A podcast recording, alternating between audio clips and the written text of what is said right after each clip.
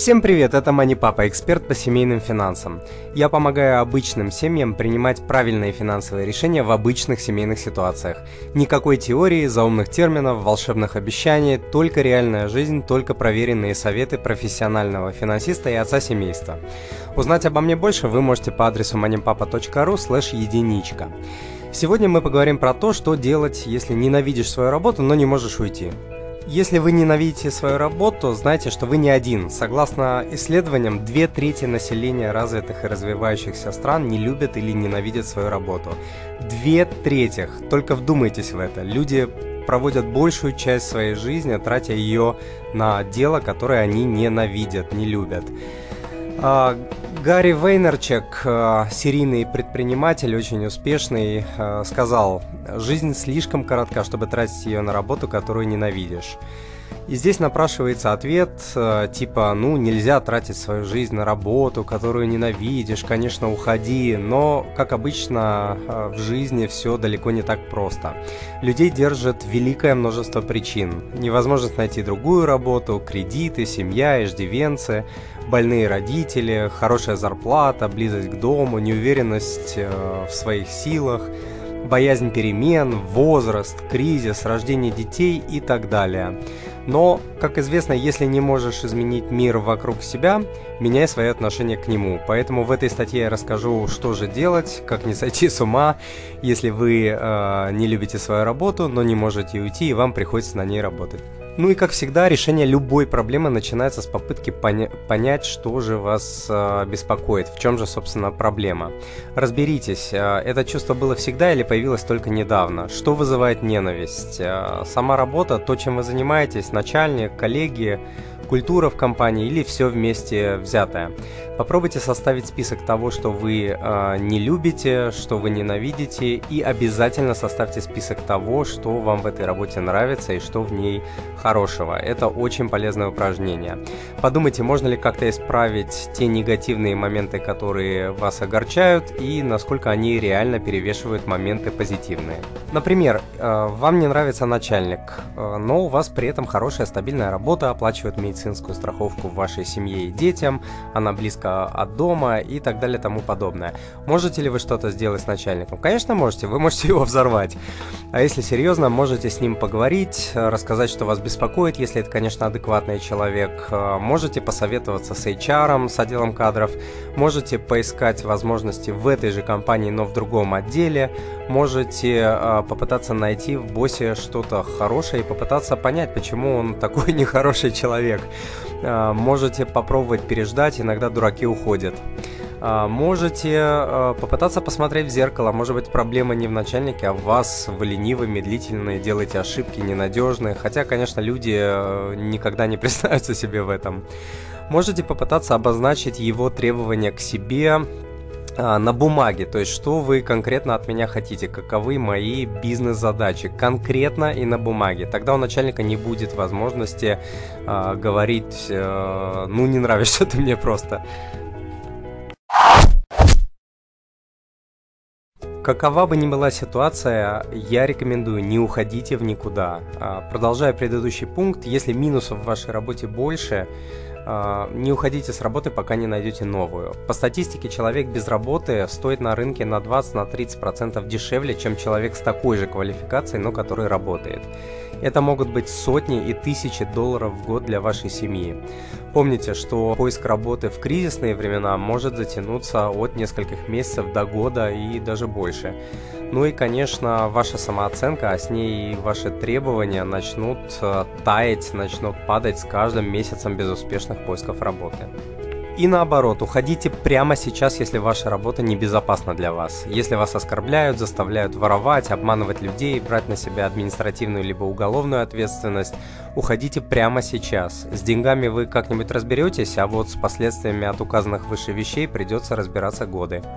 Многие спрашивают, а стоит ли говорить с менеджером? Ну, э, если ваш менеджер, как я говорил, адекватный человек, э, такое иногда бывает, и если культура в вашей компании более-менее здоровая, поговорите с ним, расскажите, что вас беспокоит. Возможно, он поможет найти вам выход, предложит какой-то новый проект или новую позицию внутри компании или внутри группы компаний. или просто подскажет по жизни, что вам делать. Но делать это нужно крайне осторожно. У вас должны быть действительно очень доверительные отношения, а, потому что никому не нужен скучающий, ненавидящий свою а, работу сотрудник. Таких увольняют в первую очередь, таким не повышают зарплаты, не, не дают, а, не платят премии. Однако, даже если вы не говорите о своей ненависти в открытую, уверяю вас, что всегда это очень видно, потому что только 7% информации люди передают через слова, 93% информации передается через тон голоса язык и язык телодвижений. В любом случае, этот разговор должен быть в ключе, в таком ключе, что вы хотите развиваться дальше, а не э, в таком ключе, что вы ненавидите свою работу. Если все-таки решили уходить, э, не сжигайте мосты. Уходить нужно всегда стараться хорошо, как бы с вами ни расставались. Даже если вас уволили несправедливо, даже если вы правы и так далее. Эмоции со временем пройдут, а сказанные сгоряча слова, оскорбления и угрозы уже не вернешь. Люди, с которыми вы работали, э, включая ваших менеджеров, даже если они, мягко говоря, идиоты, могут вам пригодиться на следующей работе. Они могут дать вам э, рекомендации, могут поделиться контактами, клиентами, связями. А, к тому же эти люди могут быть э, с большими, чем вы, связями. И а, если вы уходите плохо, скандально из компании, это может очень серьезно и надолго испортить вам жизнь и вашу карьеру. По опыту скажу, что нередко случается так, что а, вы несовместимы с человеком по работе, но прекрасно ладите по жизни. Поэтому, уходя, не портите себе жизнь. Следующий совет. Если вы ненавидите свою работу, самое время учиться. А, возможно, дело не в работе, а на самом деле в вас. Возможно, вам просто стало скучно и неинтересно. Идите учиться, повышайте квалификацию, получайте новую профессию, развивайте свое хобби. Это даст очень мощный импульс вашему мозгу и новые знакомства, повысит вашу стоимость на рынке и отвлечет от депрессивных мыслей. Помните, что не бывает идеальной работы. А, на каждой работе, на любом уровне, при любой зарплате есть скучные, рутинные, противные вещи. Возможно, именно такие, от которых вы сейчас хотите убежать. Если вы ждете, что работа должна быть всегда интересной, всегда захватывающей, а, вы находитесь просто в стране иллюзий. Только вы, а не компания или ваш босс, может сделать вашу работу интересной. Далее, не прыгайте с места на место слишком часто. Лично я э, сразу же выбрасываю в урну резюме кандидатов, которые меняют работу каждый год-полтора. С опытом я уже давно убедился, что проблема в этих кандидатах, а не в работах, на которых они работали. Поэтому я не даю таким людям э, даже маленького шанса потратить мое время и деньги компании.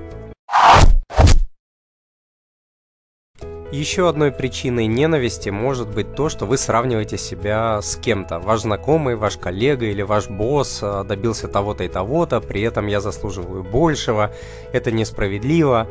А, подобные сравнения ничего не изменят в вашей жизни, кроме того, что будут продолжать вгонять вас в еще большую депрессию. Единственный верный способ сравнения в жизни – это сравнивать себя с самим собой. Как изменились вы за последние год, два, три, как человек и профессионал?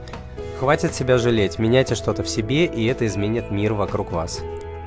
Еще одной причиной э, ненависти может быть то, что вы перегружены, потому что не умеете говорить нет или делегировать э, работу.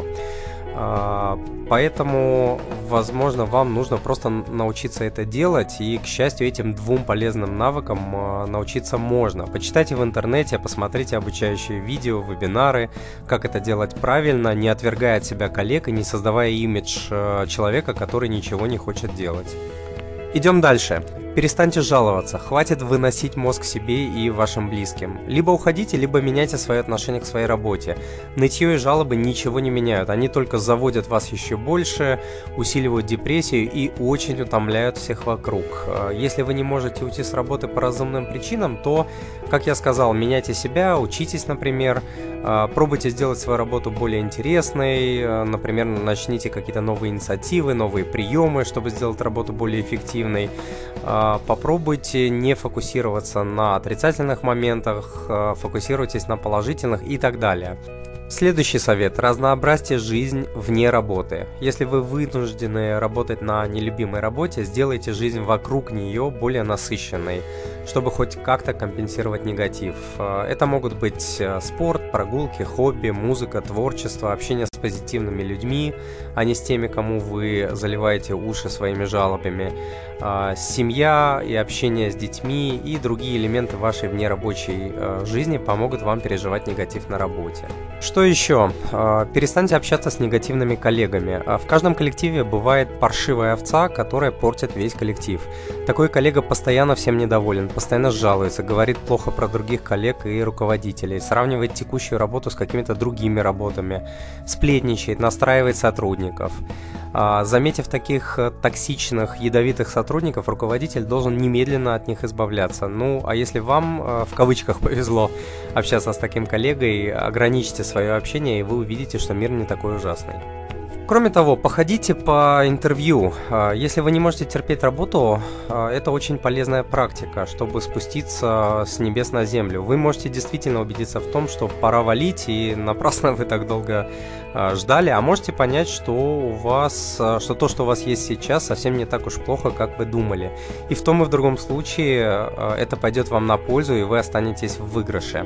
Только помните, делать подобные вещи нужно крайне аккуратно, потому что мир, особенно бизнес, бизнес-мир очень тесен. Следующий совет. Вылезайте чаще из своей норы. А, стены очень сильно давят, а, особенно те стены, которые вы ненавидите.